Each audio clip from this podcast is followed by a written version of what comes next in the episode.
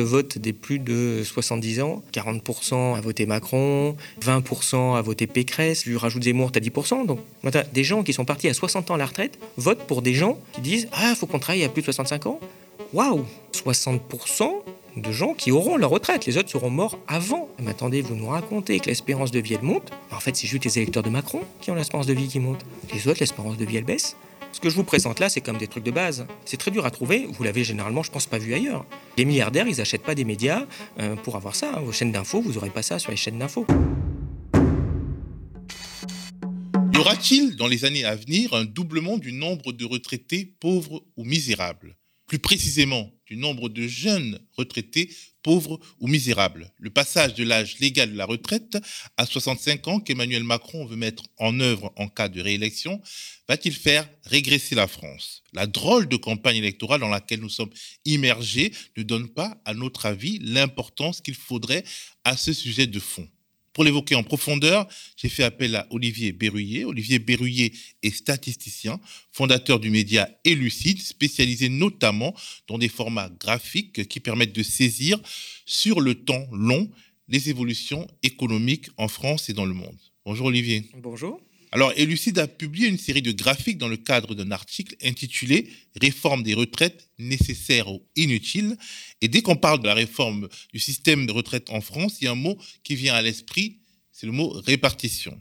Tout à fait. Euh, la campagne électorale a été euh, un peu euh, mise sous le côté depuis, depuis un mois, vu, le, grave climat international. Mais moi, j'ai souhaité réagir sur cet élément très surprenant de la proposition de Macron d'aller augmenter l'âge de la retraite à 65 ans, qui est une mesure qui ne se comprend pas, que, que, même les autorités qui suivent l'évolution des systèmes de retraite n'ont pas pas spécialement demandé et j'ai souhaité expliquer euh, aux gens pourquoi euh, c'était euh, c'était une mesure enfin antisociale et parfaitement parfaitement inutile. Alors au, centre de ça, il y a en effet nos, systèmes de retraite et il faut bien comprendre comment ça marche. Donc on est par un système aujourd'hui en France de, répartition. Donc autrement dit, il y a des gens qui travaillent, il y a des gens à la retraite et on va prendre une fraction du salaire des gens qui travaillent pour le donner aux gens qui sont à la retraite. Donc on voit qu'il y a une forme de, de solidarité intergénérationnelle. C'est un système qui, bah, qui est solide, puisque tant qu'il y a des salaires, on paye les retraites, et euh, comme le pourcentage ne change pas, eh bien, ça permet de maintenir des niveaux de retraite avec une certaine visibilité. On sait à peu près combien on aura. L'autre système, euh, qui est un système qui fonctionne beaucoup aux États-Unis, un peu en Allemagne, c'est un système par capitalisation, euh, où, en clair, on essaye de créer des comptes individuels à chaque personne. Bah, vous mettez un peu d'argent sur ce compte-là, bah, comme sur un compte d'épargne, et puis quand vous prenez votre retraite, vous avez un capital, et on transforme ce capital pour vous payer, vous payer une retraite. Alors ça, on voit que c'est beaucoup moins, c'est beaucoup moins solidaire. On voit aussi que c'est beaucoup plus dangereux, euh, ce qu'on raconte assez peu aux gens, euh, parce qu'on essaie de faire croire que oui, il y a des problèmes démographiques, le système par répartition, attention, on peut avoir des problèmes. En fait, ce que historiquement a d'énormes problèmes, c'est le système de capitalisation, et en particulier quand bah, quand il y a de l'inflation.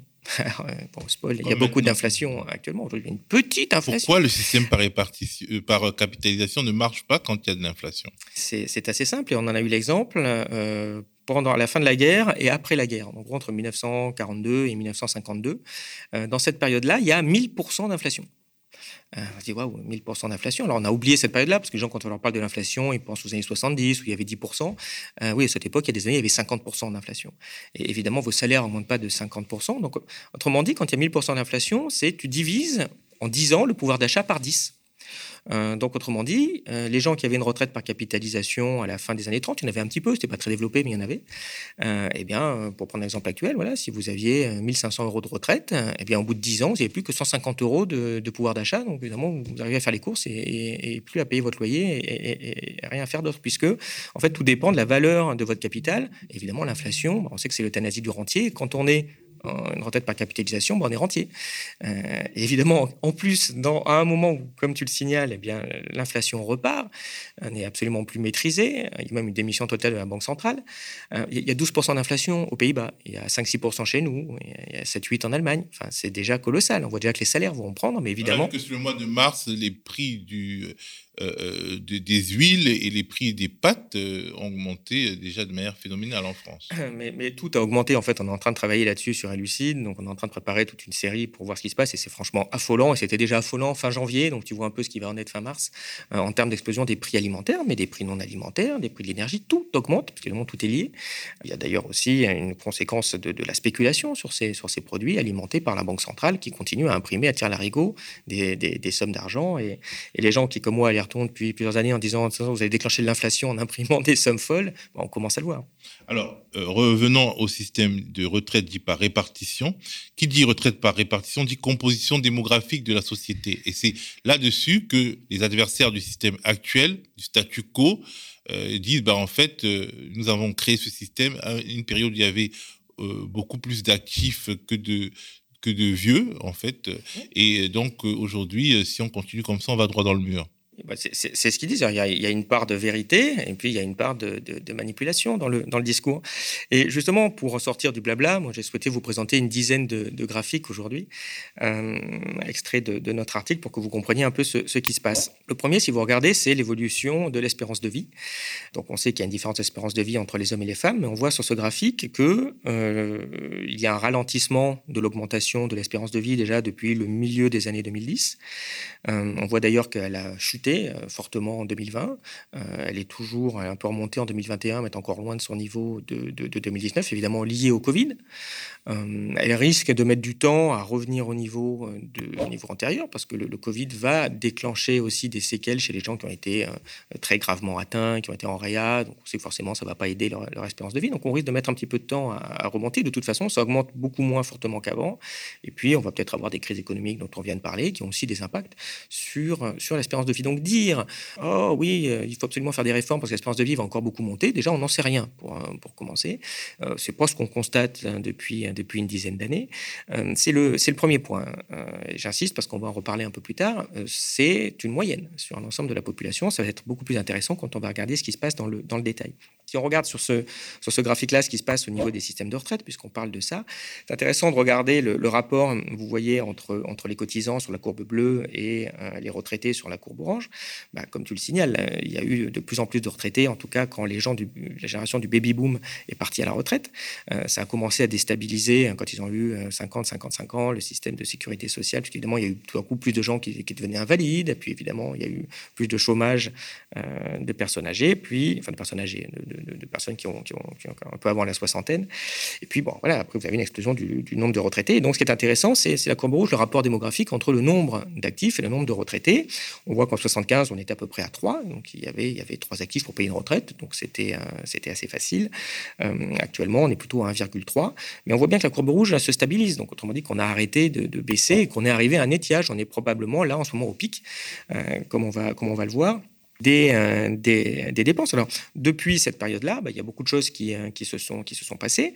Comme il y a eu ce, décalage démographique, bah, on a euh, dû augmenter les, les impôts. Donc, la part des, retraites dans le PIB a, augmenté, mais on voit qu'on arrivé à absorber. Le gros choc, on l'a absorbé.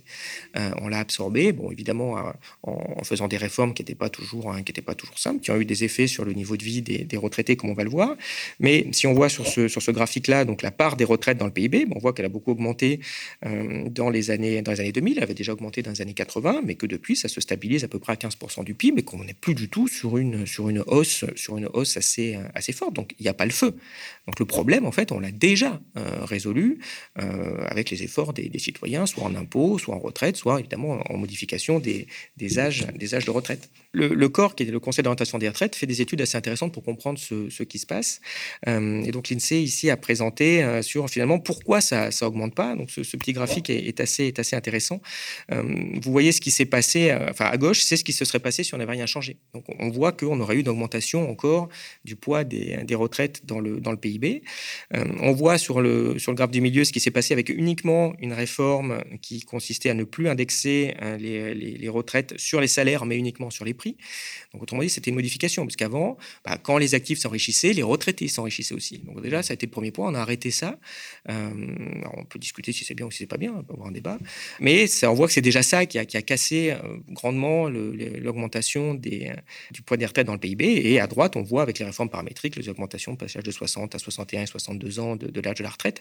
Donc on voit très bien, enfin, les différentes courbes, c'est des hypothèses dans le futur économique, mais si vous voyez à peu près la, forme des courbes, on voit que le problème, il est totalement maîtrisé aujourd'hui. Il n'y a vraiment pas le feu, il n'y a pas de raison d'aller faire des, réformes, euh, des réformes importantes. Mais pourtant, l'exécutif euh, décide qu'il est temps de le faire. Euh, pourquoi? Pour quelles raisons, à ton avis? L'exécutiste macroniste, il hein, faut quand même préciser. Il faut les mettre. Le pouvoir macronien qui veut se, qui veut se survivre à lui-même, qui a déjà subi toute la colère populaire lors de, de la première tentative de réforme des retraites qui s'est finalement soldée par la crise du Covid et donc la mise entre parenthèses de, de ce projet, ben en fait, il veut reprendre, il veut le faire en début de mandat et il veut le faire en dépit du fait qu'il n'y a que ceux qui sont déjà à la retraite qui sont majoritairement favorables à une telle mesure. Pourquoi euh, on aimerait comprendre s'il n'y a pas de nécessité économique? Bah, Si tu veux, il n'y a pas de nécessité macroéconomique.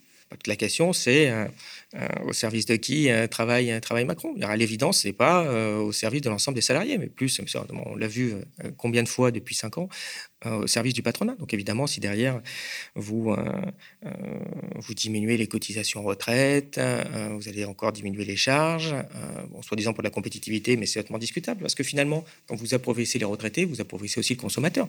on voit aussi que ce qu'on a fait là, bon, ça a permis de maîtriser les les dépenses publiques, ça a sans doute eu aussi un impact sur la croissance et donc sur l'emploi, et donc sur l'activité économique globale. Parce qu'évidemment, si vous appauvrissez, ou en tout cas si, si, vous n'augmentez plus les revenus de millions de personnes dans le pays, parce qu'on voit les retraités, euh, les retraités ont subi aussi des réformes dont on parle peu, parce que ce n'est pas une réforme qu'on affiche beaucoup. Euh, on parle de, je fais une réforme, tiens, maintenant, il faut passer à 62 ans au lieu de 61. Bon, on en parle, on va faire des manifestations. En fait, il y a quelque chose qui s'est passé, c'est qu'il y a eu un, gel des revalorisations des retraites. Et ça, c'est décidé euh, de façon assez discrétionnaire par le gouvernement ou par les, régimes complémentaires. On n'en parle pas. Hein. Il n'y a pas de manifestation parce que, tiens, il va y avoir que 1% de revalorisation alors que l'inflation va être à 5. Bon, je ne sais pas qu'on va y avoir cette année, mais tu vois, c'est ça l'idée, en fait. En fait, je rogne euh, les retraites sans le dire, tu vois. Et, ça, ça a eu un effet assez fort et un, effet destructeur du pouvoir d'achat des retraités et donc aussi de l'activité économique. Parce que ça fait ça sur les retraités, bon, j'en parle pas, mais tu fais ça sur tous les fonctionnaires. Hein. Le point de la fonction publique, ceux qui nous écoutent, ils savent que ça augmente pas. Bah, tu regardes, ça commence à faire une grosse partie de la population qui a plus d'augmentation de, salaire vraiment euh, de, façon, de notable. Tu rajoutes tous ceux qui, dans le privé, ont plus d'augmentation générale parce qu'on essaye de, de limiter euh, au, maximum ça. Ben, c'est autant de consommation en moins, autant d'activité économique. Parce qu'après, ton pouvoir macroniste, il arrive et puis dit ah, il n'y a quand même pas beaucoup de, de, croissance cette année, euh, c'est bizarre. Bah ouais, c'est pas bizarre, ça se comprend bien. L'objectif, c'est de faire faire des économies aux entreprises pour pouvoir leur permettre, euh, dans un avenir proche, d'augmenter les salaires nets sans pour autant augmenter les salaires bruts, sans pour autant se dessaisir d'une partie des bénéfices qu'elles peuvent faire, si je comprends bien. Oui, ça peut être ça, ou ça peut être d'augmenter les bénéfices en gelant les salaires aussi. Hein. Enfin, c'est euh, ça. Faudrait, faudrait demander. Euh, si, un journaliste un jour euh, ose poser une question à M. Macron, qui par hasard hein, aimerait bien y répondre, parce qu'on voit que les débats, bon, c'est sûr qu'on comprend pourquoi il n'a pas voulu faire un débat avec, Poutou ou Mélenchon, hein, de façon approfondie, parce qu'évidemment, ce genre de questions, qu'est-ce que tu réponds quand même les spécialistes te disent, maintenant, il n'y a pas besoin de faire une réforme aussi aussi violente, parce que on, peut être fier aussi de notre système de, retraite, et ça, c'est ce que je vais vous montrer dans graphique suivant, on est un des pays euh, qui a le plus faible taux de pauvreté parmi les, euh, retraités. On, est, euh, on a 8% de retraités qui sont en dessous du seuil de pauvreté. la moyenne européenne, enfin de la zone euro, est à 15%. en Allemagne, ils ont 18% de retraités pauvres. ça fait plus du double en proportion de retraités qui, qui, qui, ont de, très grosses difficultés, même de survivre. L'Allemagne est un pays plus prospère que la France. Oui, mais c'est un pays qui est aussi beaucoup plus soumis euh, aussi au, patronat hein, et qui a ce système de capitalisation. Hein. et c'est quelque chose qui inquiète aussi les Allemands, hein, parce que on, engueule toujours les Allemands sur, sur ah, vous vous emmerdez avec la, votre peur de l'inflation. ils sont servis quand même. Euh, mais du côté, tu vois, ce serait euh, oui, vous vous souvenez des années 20, quand il fallait des brouettes de billets, bon, vous embêtez un peu. Bon, en tout cas, chaque pays se constitue aussi son histoire et, c'est, et, c'est, et son histoire collective, en fait. Mais il y a aussi un besoin objectif pour eux d'avoir une faible inflation parce qu'ils ont beaucoup moins euh, d'actifs que nous, en proportion. la population allemande a extrêmement vieilli. Leurs retraites sont capitalisation. Ils ne pourraient pas faire la répartition. Là, pour le coup, là, c'est pas possible. Il y a un tel ratio que, ça ne tiendrait pas. Donc, ils ont la capitalisation. Donc, c'est leur patrimoine qui est important. Et là, c'est en train d'être rogné fortement par, par l'inflation. Donc, il y a aussi de gros remous en Allemagne qui commencent à avoir une petite bulle immobilière aussi. Enfin, ça va poser de, graves problèmes dans ce, dans ce pays-là. A contrario, si on regarde au niveau des, niveaux de vie, euh, ici qu'on a représenté suivant la, commune d'habitation, comme intéressant, parce que les retraités bougent beaucoup dans le pays, on voit finalement que le niveau de vie d'un retraité est pas très différent du niveau de vie d'un actif en France, ce qui est quelque chose d'assez exceptionnel, quelque chose quand même qui permet d'envisager sa, retraite avec une relative sérénité en se disant bon finalement j'aurai pas peut-être un très gros écart de, pouvoir d'achat euh, quand je serai à la retraite. Alors qu'il y a plein de pays où c'est très ennuyeux pour les retraités. Certains doivent d'ailleurs faire des, petits jobs à côté pour, euh, pour survivre.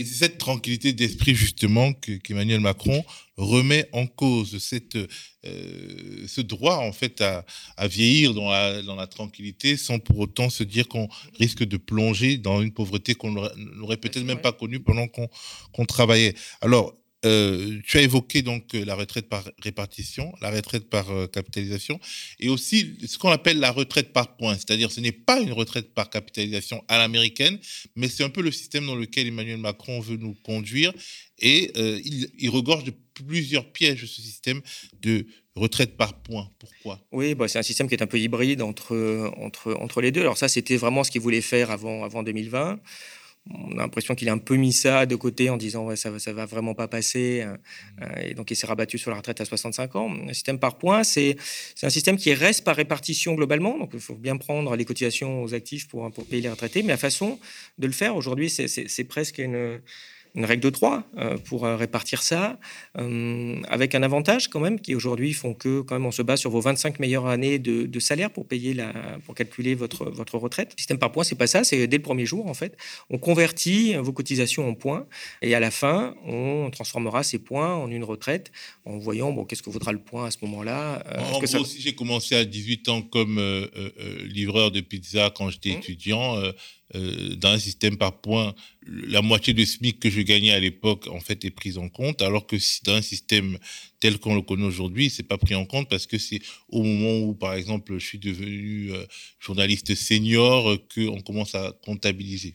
Oui, c'est exactement ça. C'est une des caractéristiques. Hein. Il y en a d'autres, puisque finalement, les points, vous avez aussi une espèce de capital fictif qui est, qui est accumulé et qui vous, donnera des, qui vous donnera des droits. Donc, c'est un système intermédiaire euh, qui a été mis en, place en particulier en, Suède euh, et qui a eu des effets assez ravageurs euh, sur la population, parce que ça a plus que doublé le taux de pauvreté des, seniors. Et d'ailleurs, on parler de la Suède. Quelles sont les, les données qu'on peut tirer un peu de l'expérience suédoise oh bah, Ceux qui ont passé le, le, taux de pauvreté de quelque chose comme 6-7% à 18-19%. Euh, c'est ça. Et il y a eu, ça, a d'ailleurs signé la fin du, Parti socialiste, hein, Parti social-démocrate suédois.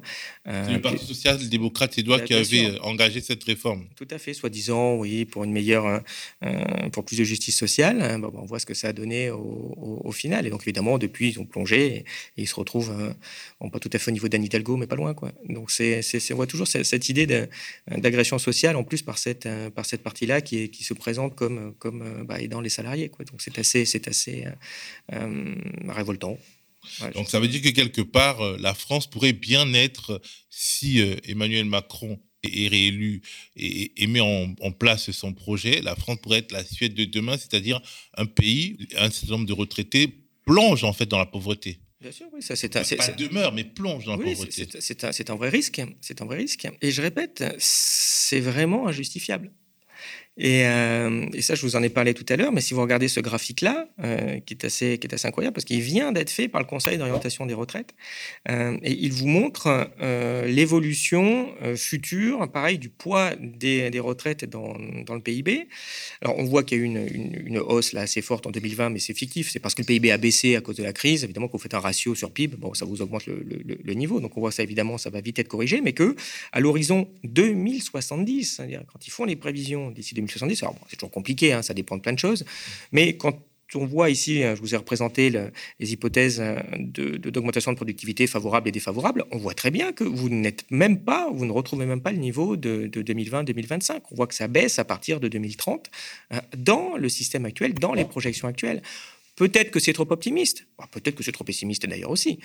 on verra dans 10 ans, faisons le point, ça sert à ça, sert à ça hein, ce, conseil d'orientation des, retraites. Il n'y a aucune raison de faire cette réforme-là. Sinon, si vous faites ça, qu'est-ce que vous faites? Vous allez abaisser encore plus le poids des retraites. Donc, vous allez d'ailleurs attaquer encore plus la, croissance économique, euh, bah, évidemment, au bénéfice de, bénéfice de quelques-uns. Euh, mais, mais voilà, ça, c'est les chiffres officiels du Conseil d'orientation des retraites du gouvernement français. pourquoi vous voulez faire une réforme quand vous voyez ça? C'est assez, assez incroyable. Donc, en gros, c'est une sorte de, choix idéologique qui n'est pas fondé sur la nécessité, mais euh, sur une sorte de volonté de montrer euh, quelque chose, d'envoyer un signal à l'opinion. Oui, bah, ça peut être ça, ça peut, ça peut être de favoriser encore les classes supérieures, de favoriser le patronat, ça peut, bah, de toute façon, il est au service du patronat, Macron, enfin, il est au service de, ses, euh, de ses, j'allais dire, de ses électeurs. Et ce, qui est assez, ce qui est assez surprenant dans, cette histoire, c'est quand tu regardes les, euh, les, sondages qui sont, qui sont terribles sur, sur le sondage par âge. Quand tu regardes le vote des plus de 70 ans, ils sont 40% euh, à voter, euh, à voter Macron, ils sont 20% à voter Pécresse. L'électorat Pécresse, il est là en plus. Hein, c'est pratiquement des plus de 65 ans. Elle a 1 ou 2% chez les jeunes, hein, Pécresse. tu rajoutes Zemmour, tu as 10%. Donc tu es à 75-80% des plus de 70 ans qui votent pour des gens qui ont des politiques répressives socialement, qui viennent dire il faut augmenter l'âge de la retraite. Des gens qui sont partis à 60 ans à la retraite votent pour des gens qui disent ah, il faut qu'on travaille à plus de 65 ans. Ben, S'il y a un problème, il n'y a qu'à baisser la retraite alors. Et les gars, vous êtes partis à 60 ans trop tôt, désolé, il fallait, fallait partir à 65 puis, aussi. Ils ont quand même accumulé cette génération, pas de manière générale, mais beaucoup de gens qui font partie de cette génération qui aujourd'hui veut que les retraités, euh, ceux qui les suivent aillent plus tard à la retraite, beaucoup d'entre eux ont eu l'opportunité euh, de mettre de côté. Oui, mais c'est ça, mais il y, a plein de, il y a plein de raisons. En tout cas, il y a un problème. Alors évidemment, il y a, 20-25% des retraités qui ne sont pas dans cette situation-là, heureusement. Hein. Politiquement, je veux dire, qui, comprennent et qui soutiennent les jeunes. Mais cette forme d'égoïsme de classe euh, pose de sérieux problèmes. Hein. pose de sérieux problèmes. Est-ce qu'on n'arrive pas à un problème de pacte social? C'est-à-dire, imaginons, Emmanuel Macron est, réélu, il engage sa réforme des retraites, une réforme qui est désapprouvée par les actifs, par les jeunes, par euh, les moins jeunes, enfin par les moins de 65 ans qui descendent dans la rue. Et on se retrouve dans une guerre de génération. Est-ce qu'il n'y a pas une question de lien social, de pacte républicain et de pacte social euh, qui euh, s'exprime là? Et comment, comment dépasser ce faux clivage, puisque c'est même pas un clivage de classe en tant que tel, c'est un clivage d'opportunité, un clivage de génération est-ce qu'il n'y a pas quelque chose à craindre pour l'équilibre social? Bien sûr, ça peut être, ça peut être un risque. Hein. Tu peux avoir une, révolte face à l'impôt, face à, face à une injustice pareille, des, des actifs qui, qui ne bénéficient pas de tout ce qu'on bénéficie à la génération du baby-boom. Hein. Tu regardes les qualités d'éducation, les qualités de travail, euh, les perspectives de carrière, les, euh, quand tu vois dans, dans les Trente Glorieuses, et même après d'ailleurs, hein, il y a encore des systèmes collectifs qui étaient très amortisseurs, tu avais des perspectives d'augmentation de carrière assez, euh, assez, assez sympas, tu entrais dans une entreprise, tu sais que tu avais un emploi, évidemment tu n'avais pas l'emploi à vie, mais en pratique tu étais dans une grosse boîte, tu faisais pas de conneries, et la rigueur, il n'y a pas de raison qu'on te vire, hein, dans une boîte d'assurance, dans une banque, dans, une grande... On voit aujourd'hui, c'est plus ça, on est en train de dire aux gens, bon ben, maintenant Macron te dit, tiens, peut-être peut à 12 ans, tu vas être apprenti, hein, surtout si tu es fils d'ouvrier. Après, tu vas faire, faire un peu d'Uber, là, ce serait bien, tu seras ton, tu seras ton employeur. Après, c'est. Euh, ouais, puis t'inquiète pas, hein, tu auras 37 emplois différents dans ta vie, il hein, faudra être agile. C'est nouveau le truc. Il faudra accumuler les points. Et après, après il faut accumuler les points. Après, ouais, t'inquiète pas, bon, tu pourras partir à 65 ans, mais attends, et on est gentil, tu auras même la liberté de partir à 70 si tu veux. Hein, on va pas, on va pas te mettre dehors, n'aie pas peur. Évidemment, bon, ton pouvoir d'achat, il va être rogné par l'inflation parce qu'on est quand même incapable de maintenir notre objectif à 2% et on ne fait rien. Accessoirement, il y aura peut-être deux, trois guerres. Bon, t'inquiète pas, ça peut, ça peut arriver parce que bon, la diplomatie, c'est plus ce que c'était avant pour nous. Waouh! Et tu es en train de dire aux gens, en plus, on va vous faire des réformes qui sont pas nécessaires. Quand vous regardez ça, c'est vraiment scandaleux. Et c'est pire que ça. Parce que là encore, tout ce que je vais parler, déjà, déjà là, c'est pas évident qu'il y a un problème. Mais moi, je vais vous présenter des choses, en fait, que je pense que vous n'avez jamais vues. Parce que c'est très compliqué à trouver ces données. D'ailleurs, on ne le trouve pas en France. Il faut, aller regarder ça dans les pays anglo-saxons qui ont quand même une culture statistique un peu plus développée que, la nôtre euh, et qui sont assez, euh, qui sont assez, assez ahurissantes. Alors, le premier, ça, ça va, c'est comme des données qu'on a sur la France, c'est l'espérance de vie en fonction du euh, niveau de revenus. Et là, vous voyez quand même quelque chose d'assez, glaçant, puisque quand vous êtes pauvre, à moins de, ici, 700 euros, 800 euros de, de revenus par mois, votre espérance de vie, elle est que de 72 ans pour un homme et 80 ans pour une femme. A contrario, quand vous êtes 4 sup, vous avez 86 ans et 88 ans. Euh, autrement dit, vous avez 12 ans d'écart d'espérance de vie entre quelqu'un qui est pauvre et quelqu'un qui va être très riche, et 8 ans pour les femmes. Euh, c'était pour les hommes, 8 ans pour les femmes. Donc déjà, te dis, waouh, il y a déjà quand même un sacré problème qui n'est pas seulement générationnel, qui est aussi évidemment un problème de classe et qui pose quand même de vraies questions, surtout quand on parle de, retraite. Euh, parce que du coup, quand on... En fait, il s'en trouverait aggravé. Bien sûr, on va aggraver le problème. Mais le problème aujourd'hui, aujourd'hui, dans la situation actuelle, comme vous voyez sur ce graphique, quand vous prenez les 5% les plus pauvres de la population, vous en avez déjà 25% qui sont morts avant l'âge de, 62 ans, avant l'âge théorique de la retraite que 5% pour les, pour, pour, les plus riches. Donc, quand vous passez, de toute façon, vous le voyez hein, sur le graphique, vous passez à 65, vous allez arriver à peut-être 65 à 60% de gens qui auront la retraite. Les autres seront morts avant la retraite. Alors qu'ils auront cotisé. Bien sûr. Ils alors auront cotisé pour euh, les, les, plus privilégiés qui vivront 90 ans. Exactement. Et, et, ces, ces, euh, ces, ces, phénomènes sont, sont, assez, sont assez ahurissants. Ici, vous avez plus que, plus que de, graphiques, mais vous voyez, ils sont, ils sont du monde anglo-saxon et ils interpellent beaucoup par rapport à la, petite musique qu'on essaie de nous mettre en tête. Ici, vous avez l'espérance de vie sur chaque décile de population en Angleterre. Donc, les déciles, c'est les 10%. Donc, les 10% les plus pauvres, les 10% suivants, etc., jusqu'à tout à droite, les 10% les plus riches. Donc, vous voyez ce qu'on a dit. Donc, l'espérance de vie augmente. Mais eux, ils ont fait ça sur l'espérance de vie en bonne santé. Vous voyez qu'on fait partie des 10% les plus pauvres en Angleterre. Votre espérance de vie en bonne santé, c'est 52 ans. Après, évidemment, vous vivez encore pas mal d'années, mais peut-être plus en bonne santé. Euh, les 10% suivants, 56 ans, 59 ans, 62. Donc, vous avez la moitié de la population qui déjà a une espérance de vie en bonne santé qui est inférieure à 64 ans. Ça veut dire qu'en moyenne, vous allez avoir en Angleterre, et sans doute en France, mais je n'ai pas les données, donc je ne peux pas lire, mais une personne sur deux qui, quand elle prend sa retraite, est déjà en mauvaise santé, donc ne peut pas bénéficier bah, de quelques années euh, euh, sympas avec une retraite après avoir beaucoup travaillé on se dit déjà, waouh, ça, interpelle beaucoup cet aspect d'espérance de vie en bonne santé dont on parle assez peu. Ce, dernier graphique a, été fait par euh, l'Académie des sciences américaine et a été repris au Congrès parce que ça a beaucoup interpellé aux, États-Unis. Et en effet, quand on regarde, on, se pince. C'est à peu près la même chose. Euh, ce sont les, ça pour le coup les espérances de vie totales. Bon, par quintile, c'est les 20% les plus. Euh, enfin, c'est par pas de 20%. Et vous regardez sur ce qui se passe sur la génération qui est née en 1930 en clair et la génération qui est née en 1960 en foncé.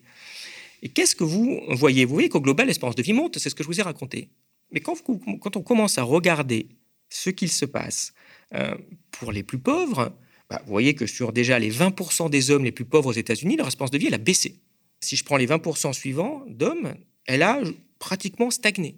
Donc on voit déjà que le côté il eh, faut qu'on travaille plus parce qu'on vit plus. Euh, attendez, tout le monde vit pas plus. Il y en a qui vivent moins et c'est les plus pauvres qui ont les travaux les plus pénibles.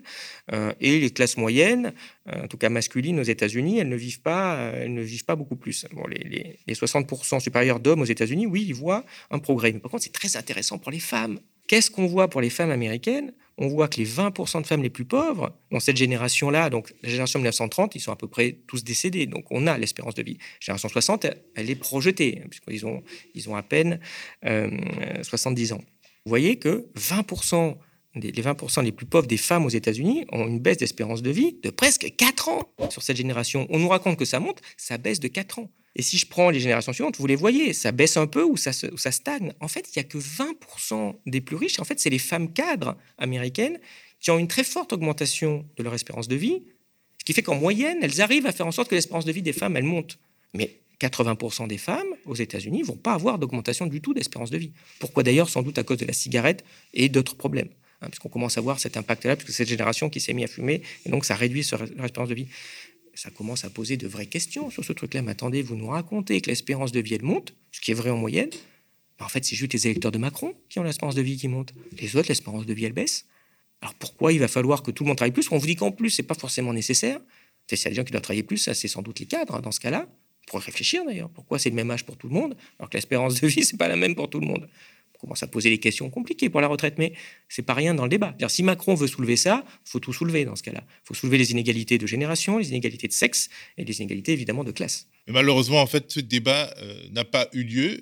Emmanuel Macron lui-même dit que c'est un débat de société, mais quelque part, on a l'impression que le vrai débat sur la question des retraites était verrouillé, puisqu'il a empêché tout débat pendant la campagne euh, euh, du premier tour. Et, et, quelque part, on a l'impression que les économistes mainstream et, et la médiation journalistique mainstream lui a donné l'opportunité de refuser ce débat sur cette euh, question que nous sommes en train d'aborder. Qu'est-ce que tu en penses? J'ai pas vu le sondage euh, par, euh, par profession détaillée, c'est dommage. Combien de journalistes qui votent Macron Sans doute majoritairement, parce qu'il y a eu ça sur les chefs d'entreprise qui sont déjà très très fortement, sont majoritairement à voter Macron. oui, c'est sûr qu'on sait bien que c'est toujours le candidat, candidat des médias, des médias mainstream, par affinité intellectuelle. Évidemment, c'est le candidat des milliardaires qui possèdent la plupart des, la plupart des peut-être Bolloré, et encore. Bolloré n'a pas tellement envie de se fâcher plus que ça non plus avec Macron. Donc oui, il y a pas, on voit la campagne était déplorable, mais comme ça, pour une fois, il n'y a pas de débat quand même. Waouh, t'as jamais vu ça hein? Avant, c'était quand même vachement bien. Hein. et je parle même pas du truandage hein, du Parti socialiste qui font que les petits candidats, on les entend même plus. Alors qu'avant, il y avait quand même une stricte égalité des temps de parole pendant, pendant un sacré moment. Oui, bah, c'est sous François Hollande que la règle mmh. euh, de l'égalité passait à la règle de l'équité, euh, ce qui euh, finalement est une sorte de... ce qui conforte les positions dominantes de ceux qui sont déjà forts, alors que l'élection devait être un moment de remise à plat et de redéfinition des hégémonies. C'est pour ça que le Parti socialiste a, encore une responsabilité énorme là-dedans. C'est pour ça qu'il faut les quitter aussi, c'est pour faire un jeu de mots assez, assez faible, mais waouh, c'est quand même assez incroyable en termes démocratiques. Déjà qu'il n'y a pas grand-chose, il y avait quand même juste la campagne présidentielle où peut-être une fois tous les cinq ans, il y avait un petit espace. On n'a même plus ça, quoi.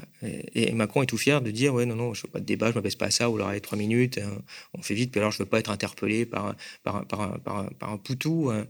en plus, il vient de reprendre le slogan dans un meeting, mais on a un niveau de foutage de gueule qui font que, heureusement, que les gens sont en, phase d'aphasie, quoi, parce que dans un pays normal, vous prendrez des fourches quand même. T'es quand même pas Macron qui va venir dire, ouais, c'est, nos vies valent plus que leurs profits. Enfin, waouh. Mais combien de temps va durer cet état de, délabrement démocratique, hein, d'absence de réaction euh, parce que Gilets jaunes, c'est parti hein, quand même de trois fois rien hein, par rapport déjà, ne serait-ce que sur les prix de l'essence à ce qu'il y a aujourd'hui, quand on voit tout ce qui va se passer sur le pouvoir d'achat, quand, on voit la casse sociale qui se présente devant nous, quand on voit la casse démocratique.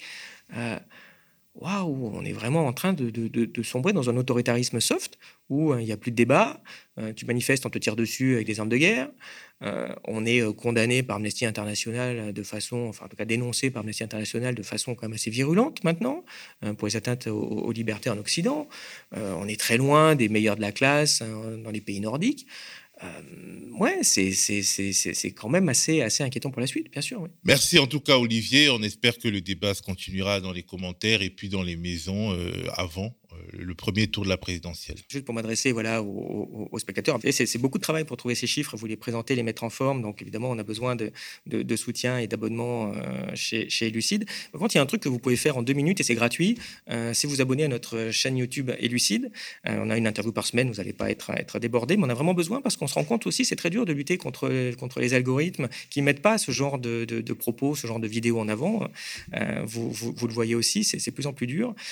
et donc, bah, juste aller sur, sur, sur Elucide, hein, peut-être vous aurez la gentillesse de mettre un lien sur un site direct, bah, ça permet d'avoir une masse supérieure d'abonnés à la chaîne YouTube, ça vous coûte rien, et vous verrez, il y a des, des, des, des contenus assez, assez sympas justement pour vous présenter en détail ces, ces choses. abonnez-vous à la chaîne YouTube d'Elucide. aussi, bien sûr. Euh, et abonnez-vous aussi à Elucide, le média, pour lui permettre de, euh, bah, de continuer à mettre en perspective toute cette information. On, voit qu'il y a une guerre sociale. Ce que je vous présente là, c'est comme des trucs de base. C'est très dur à trouver. Vous l'avez généralement, je pense, pas vu ailleurs. Et pourquoi? Parce que c'est quand même des, informations assez simples qui permettent d'avoir un débat démocratique. Les milliardaires, ils n'achètent pas des médias euh, pour avoir ça. Vos chaînes d'infos, vous n'aurez pas ça sur les chaînes d'infos. Et la question, c'est comment on fait pour avoir un espace démocratique si derrière, il n'y a pas d'espace médiatique? Il faut regarder en France, il y a bien peu d'endroits sur lesquels c'est possible. Donc il faut que les gens se mobilisent pour donner une chance à tous ces médias alternatifs, en tout cas des médias démocratiques, hein, de pouvoir réaliser un débat que vous ne trouverez plus ailleurs. Soutenez la presse indépendante. Merci à vous. Le Média TV, c'est de l'actualité, une contre-matinale quotidienne. Des entretiens d'actualité, des reportages, mais ce n'est pas que cela. Le Média TV, c'est aussi de l'enquête. Des enquêtes sur l'évasion fiscale, sur la France-Afrique et ses dérives, sur les violences policières. Nous avons réussi à nous procurer des images de vidéosurveillance que nous diffusons aujourd'hui en exclusivité. Ces images, nous les avons analysées en collaboration avec l'agence d'expertise indépendante Index. La BPI n'hésite pas à endosser le rôle de gestionnaire de fonds pour des investisseurs venus du Golfe. C'est ce qu'elle fait dans le cadre du projet Lac d'argent. Des dizaines de milliers de morts et un million de déplacés internes. Dans un pays qui compte à peine 4 millions d'habitants. C'est aussi le résultat d'un jeu macabre entre États étrangers, comme le Tchad, le puissant voisin, et son allié principal, la France, l'ancienne puissance coloniale. Quelques semaines avant l'élection présidentielle, alors que la machine à étouffer les vérités qui dérangent est en marche, nous avons décidé d'accélérer notre production d'enquêtes. Des enquêtes sur des figures politiques de premier plan. Des enquêtes qui se rapprocheront de plus en plus de la Macronie, des gouvernants et de ce qu'ils préféreraient cacher aux électeurs, surtout en ce moment. Pour finaliser ces enquêtes et lancer de nouveaux chantiers, nous avons besoin de votre soutien. Pour bien entendu payer les équipes qui travaillent et travailleront sur ces sujets. Mais aussi, malheureusement, pour provisionner les frais d'avocat, car nos adversaires ont des moyens et n'hésitent pas à recourir aux procédures Bayon. Plus votre mobilisation financière sera forte, plus nous aurons les moyens de nos ambitions, les moyens d'aller au-delà de ce que les puissants laissent transparaître à travers une communication bien rodée. Face à la grande offensive des pouvoirs et des oligarques contre le journalisme d'enquête, celui qui dérange et dévoile, imposons notre plan B citoyen, faisons vivre l'investigation sur le Média TV.